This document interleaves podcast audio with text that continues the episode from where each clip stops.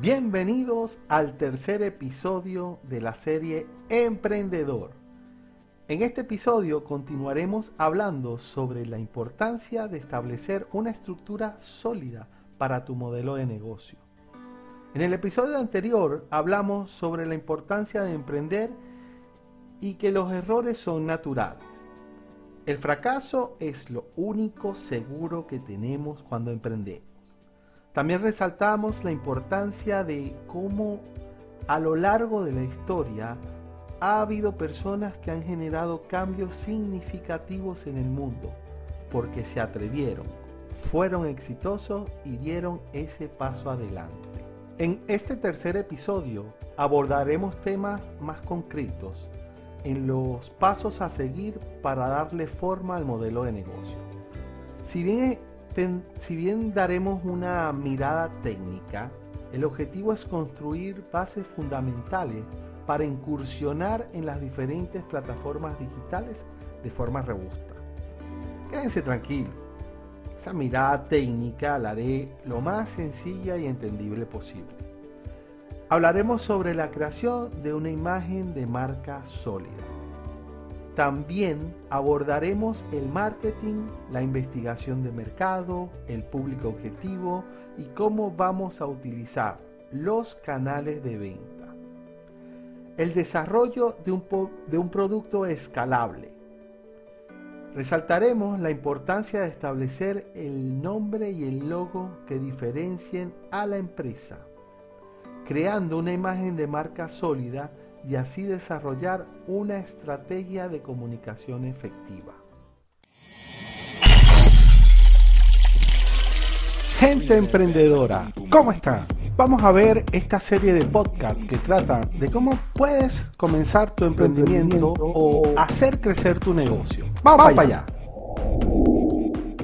Lo primero de lo que vamos a hablar es de la creación de una imagen de marca sólida. Es importante establecer un nombre y un logo que te permitan entrar en las plataformas digitales de forma firme y con una diferencia marcada ante tus competidores. Les hago una pregunta seria. ¿Entrarías a competir con Mercado Libre?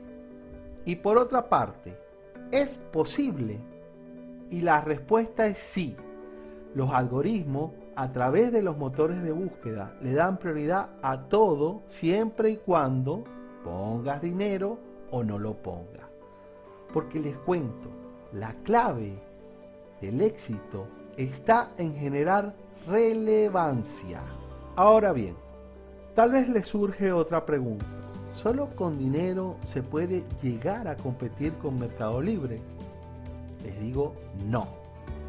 Les cuento hay maneras de hacer la diferencia.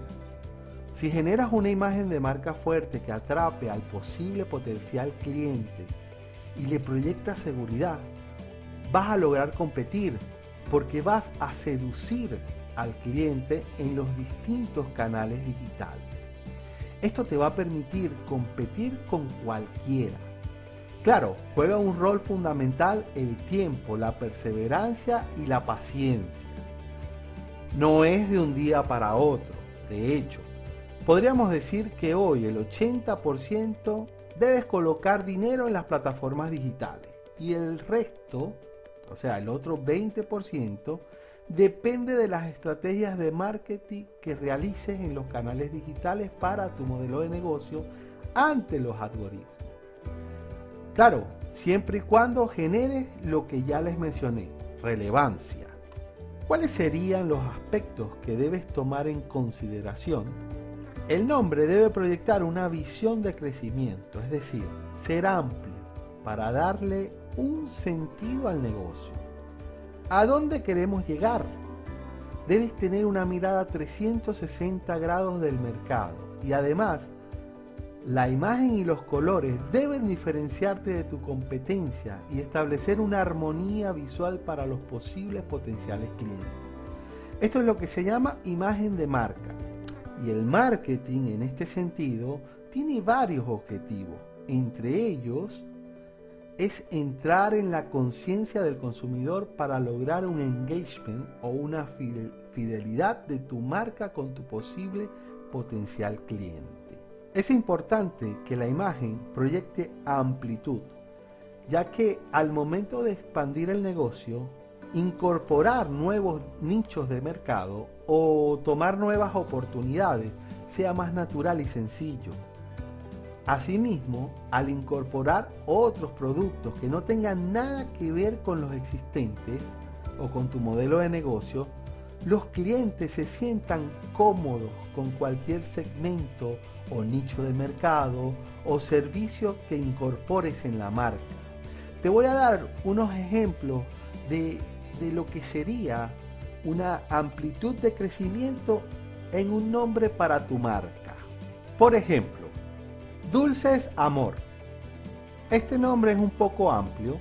Se puede comenzar con tortas personalizadas que vas a ofrecer para aniversarios, eventos temáticos, cumpleaños, ocasiones especiales.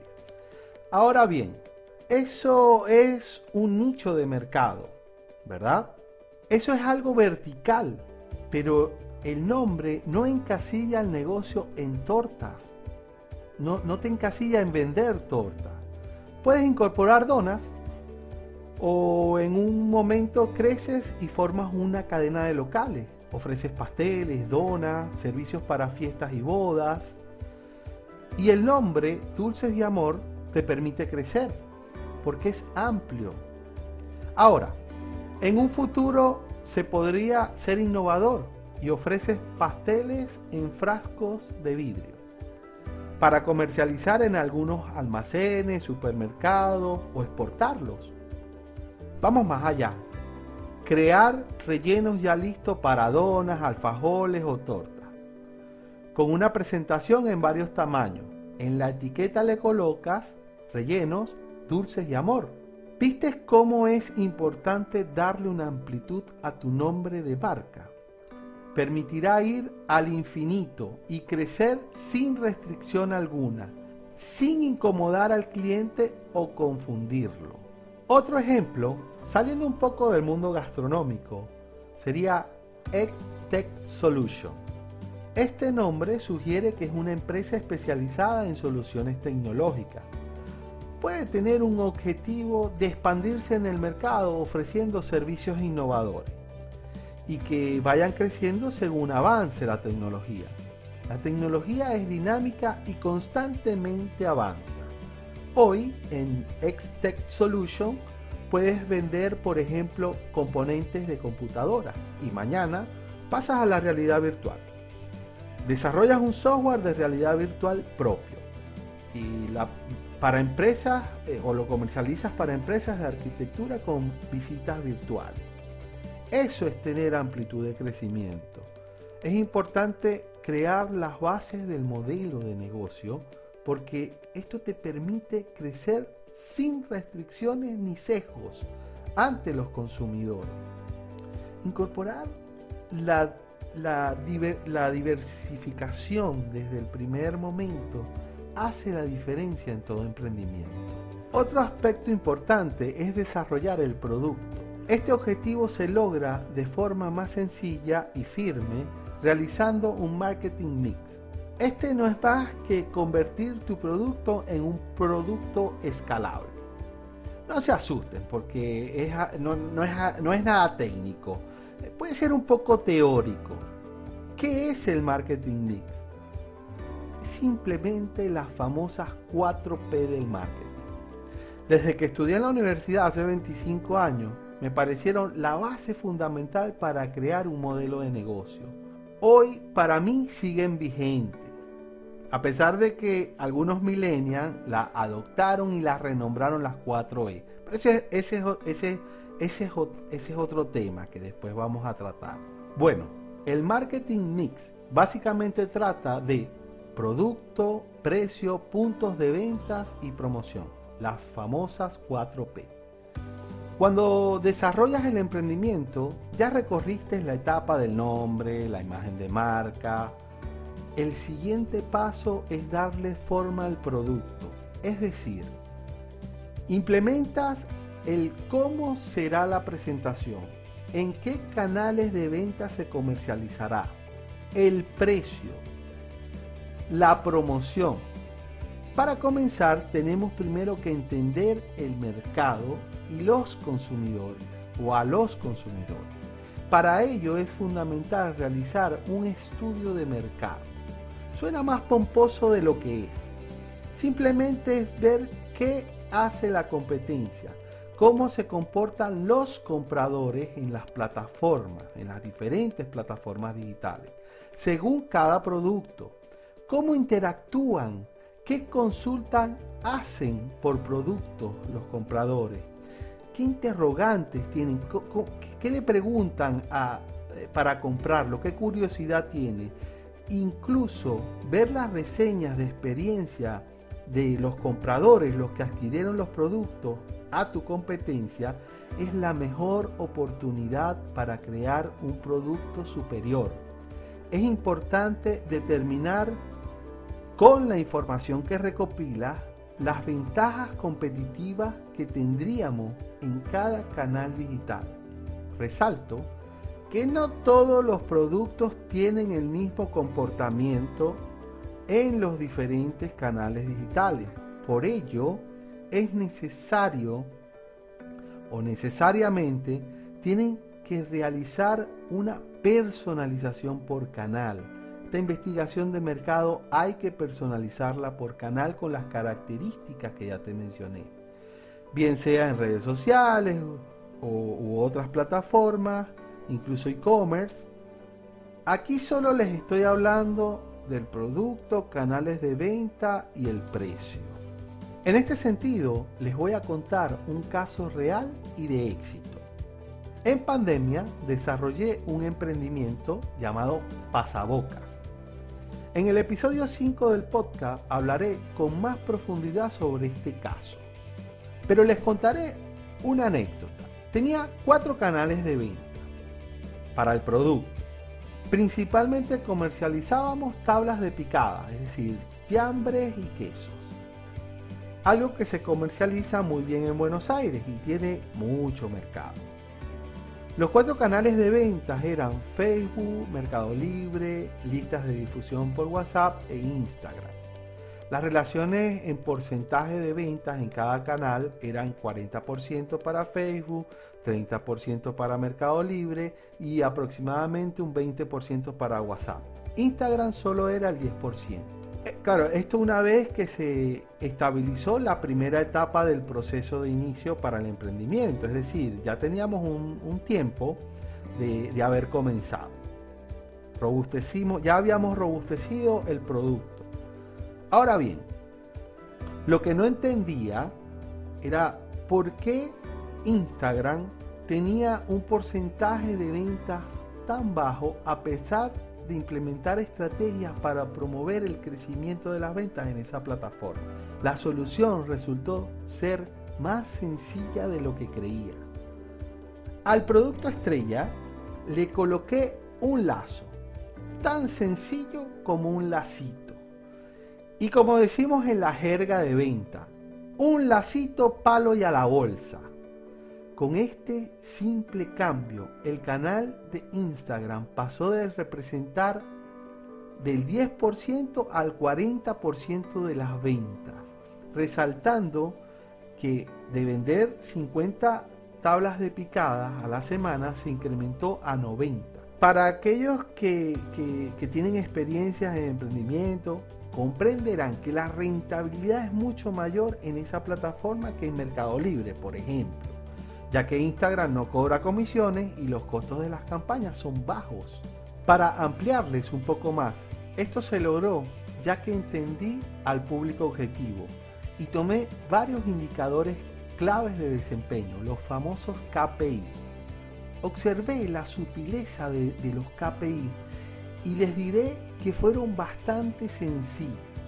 Lo único que vi fue la edad en comparación con Facebook eran más jóvenes. Las personas que interactuaban en Facebook, y o sea, las personas que interactuaban en, Instagram eran más jóvenes. Esa era la, sutileza de la, o la diferencia. Investigué el propósito que tenían las personas de esa edad y lo comparé con Facebook, por ejemplo, donde mi público objetivo eran personas que interactuaban eh, con mis anuncios y eran mayores y esas personas que interactuaban hacían acciones de valor, lo que, lo que llamamos acciones de valor. O sea, me escribían, me preguntaban y yo veía que las personas que escribían y preguntaban eran en Facebook, eh, tenían más edad. En Instagram, los que se interesaban, los pocos que se interesaban, tenían menos edad y las preguntas apuntaban a, que había una sutileza, el propósito, que, o sea, qué propósito tenían, que era diferente.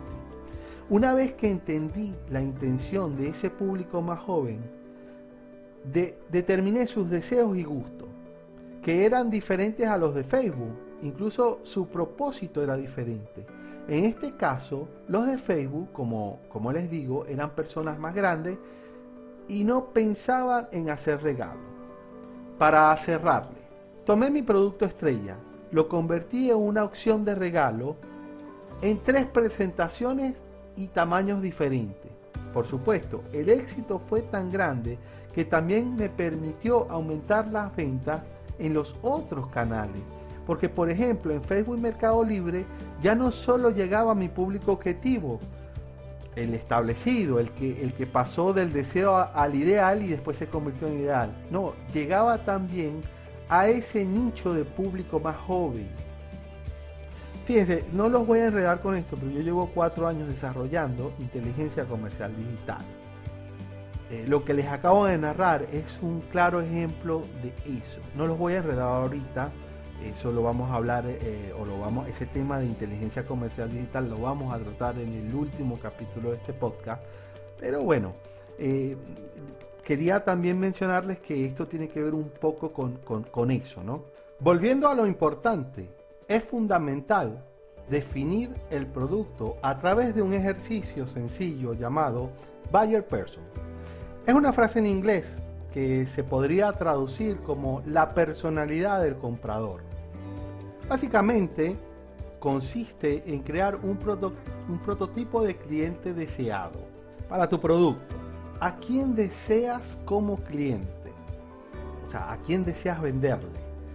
Pero no desde tu perspectiva, sino basándote en algunas variables simples. Realizar una investigación de mercado para conocer los gustos, la edad promedio que consume ese tipo de producto, y el precio del mercado para tu producto.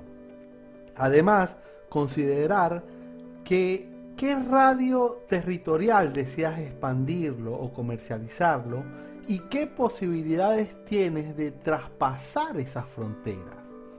También ten en cuenta variables como el envío. El envío sin costo. Eh, ¿Es posible asumir ese costo? Claro, si es posible, va a representar un valor agregado. En resumen, toma los rasgos más relevantes que, que determinen las presentaciones, el precio y los canales digitales en los que comenzarás a comercializar el producto, así como las oportunidades que detectes en los comentarios, preguntas y reseñas de los clientes en los canales digitales de tus competidores.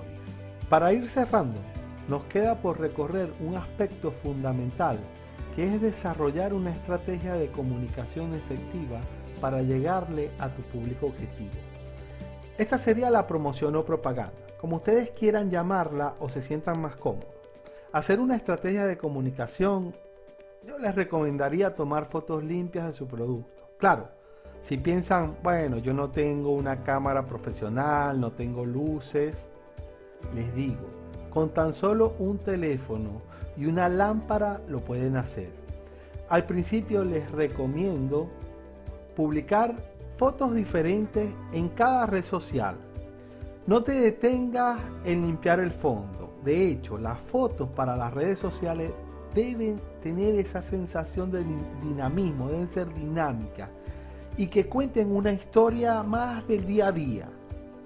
Lo que sí te recomiendo es que no seas repetitivo.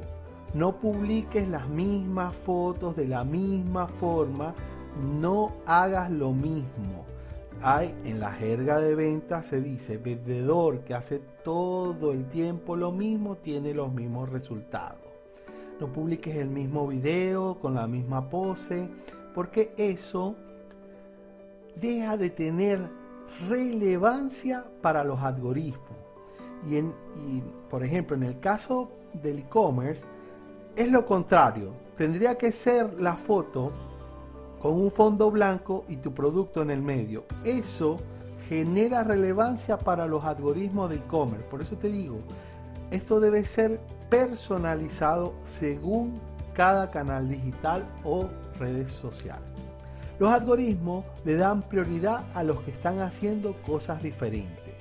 El consumidor se aburre y llega un momento en que scrollea y no interactúa con la publicación porque ya no generas expectativas, no generas curiosidad, realmente no lo seduces. Es fundamental hacer publicaciones periódicamente. No debe ser tan desgastante, pero por lo menos una o dos veces a la semana, al principio. Yo te recomiendo hacer marketing de experiencia, marketing de aprendizaje o marketing de contenido. No me voy a detener en explicarlo, pero el consejo que les doy es, entren a YouTube, busquen tutoriales de cómo realizar este tipo de marketing que les mencioné. También eh, busquen videos de cómo hacer buenas fotos, cómo hacer videos de 10 segundos para Instagram, para Facebook, cómo hacer las fotos para los e-commerce o de 15 segundos. Incluso desde el celular lo pueden editar.